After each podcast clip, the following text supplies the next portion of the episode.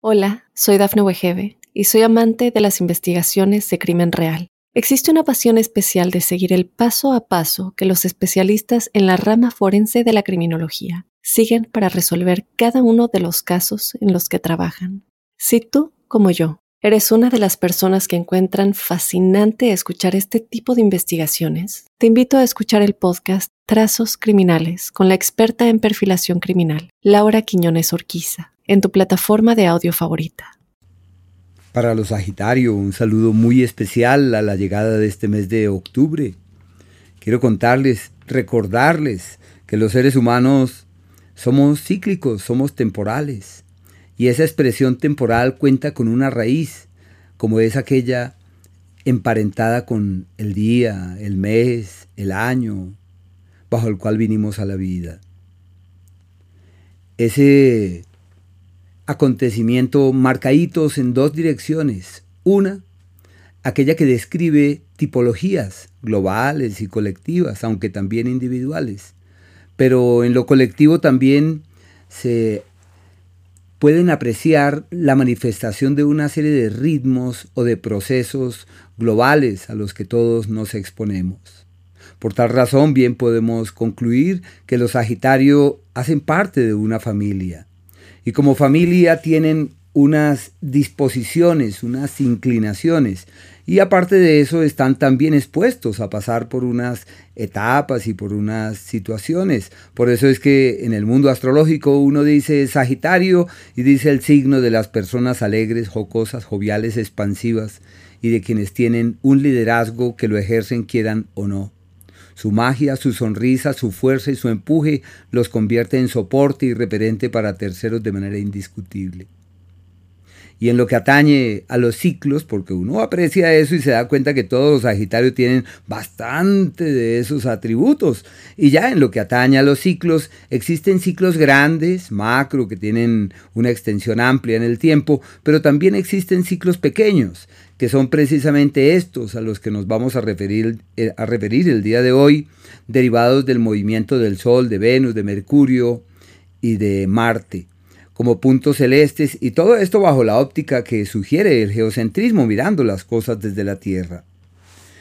El planeta Venus, bueno, antes de hablarles de los planetas, quería también decirles que todos los meses eh, tratamos de identificar una o dos palabras o frases que puedan ser alusivas a las circunstancias predominantes en el mes. Y esas dos palabras, la primera es evidenciar. Evidenciar es eh, darnos cuenta de las cosas tal cual son. Y en este caso sería evidenciar eh, las bendiciones, evidenciar esas cosas buenas y amables que la vida nos ofrece porque en algunas ocasiones evidenciamos las complejidades. Aquí en este caso los Sagitarios están en condiciones de evidenciar lo amable, lo grato, lo expansivo, lo fluido, lo bonito, lo creativo. Están perfectamente sinónimo de éxitos, de proyecciones, de logros inclusive. Y la segunda es recibir. ¿Y por qué esa palabra? Porque les cuesta recibir, como están convencidos que tienen cántaros llenos para dar, aportar, acompasar, acompañar y ser fuente en la vida de terceros, lo usual es que les cueste recibir. Pero por ahora deben disponerse a recepcionar o ser conscientes de los parabienes que los demás les ofrecen, cosa que no siempre les es fácil porque lo usual es que estén allí prestos con el fin de identificar qué pueden dar, qué pueden aportar y de qué pueden ser fuente.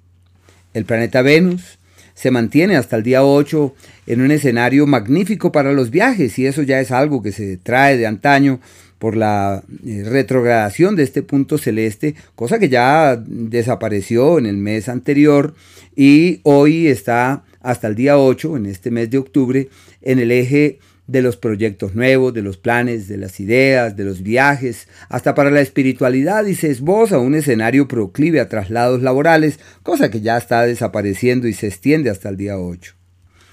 Desde ese día, desde el 8, entran en la temporada del éxito y las buenas proyecciones, como si el universo concurriera en una dirección amable y creativa y donde pudiesen darse cuenta que todo está de su lado, que lo único que tienen que hacer es escuchar, validar, y caminar.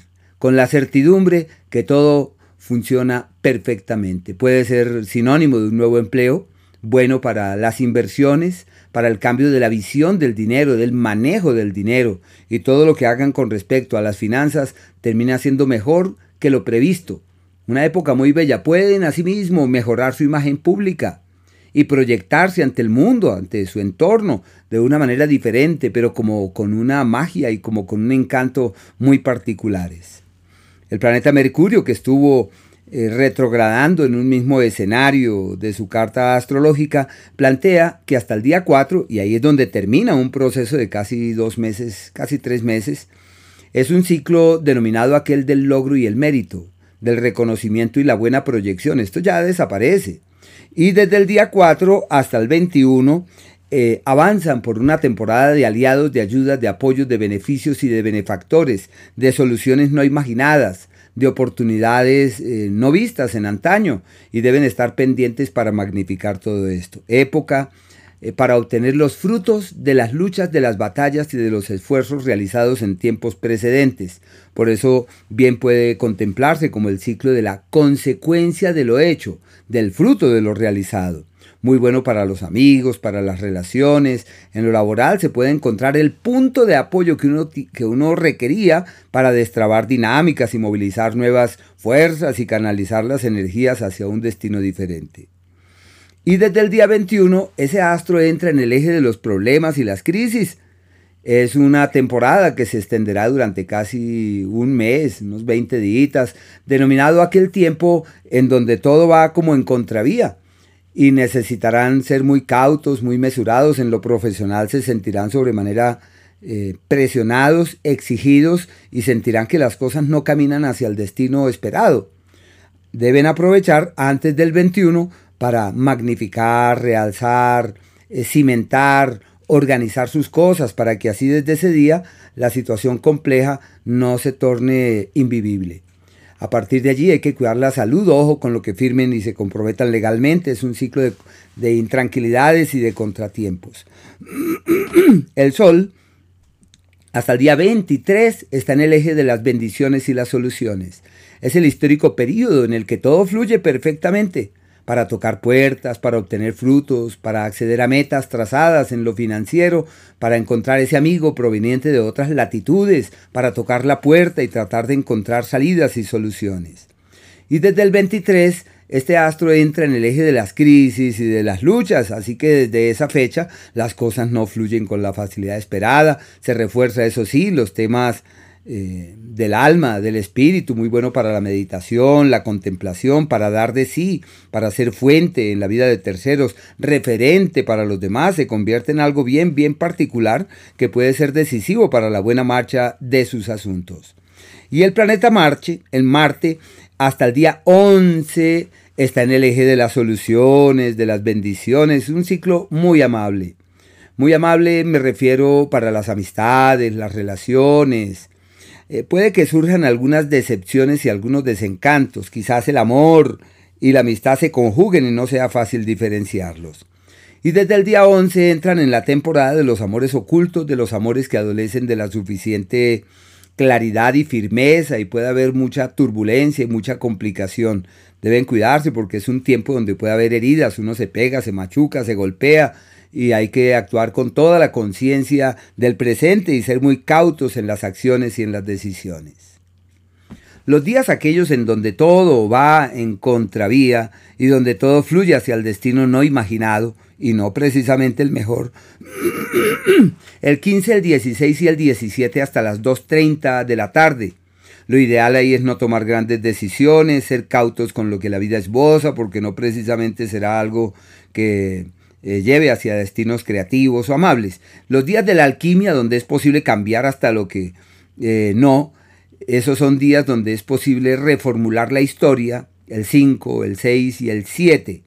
Aquellos días donde es factible doblegar el destino y lograr la meta trazada, donde realizando grandes esfuerzos, obviamente, es posible eh, avanzar con fuerza hacia un destino fiable, el 10, el 11 y el 12, y los días de la armonía verdadera, donde todo es armónico, creativo, apacible, es el día 8, el día 9, al igual que los días 26 y 27, porque son aquellos donde todo fluye con presteza. Hola, soy Dafne Wegebe y soy amante de las investigaciones de crimen real. Existe una pasión especial de seguir el paso a paso que los especialistas en la rama forense de la criminología siguen para resolver cada uno de los casos en los que trabajan.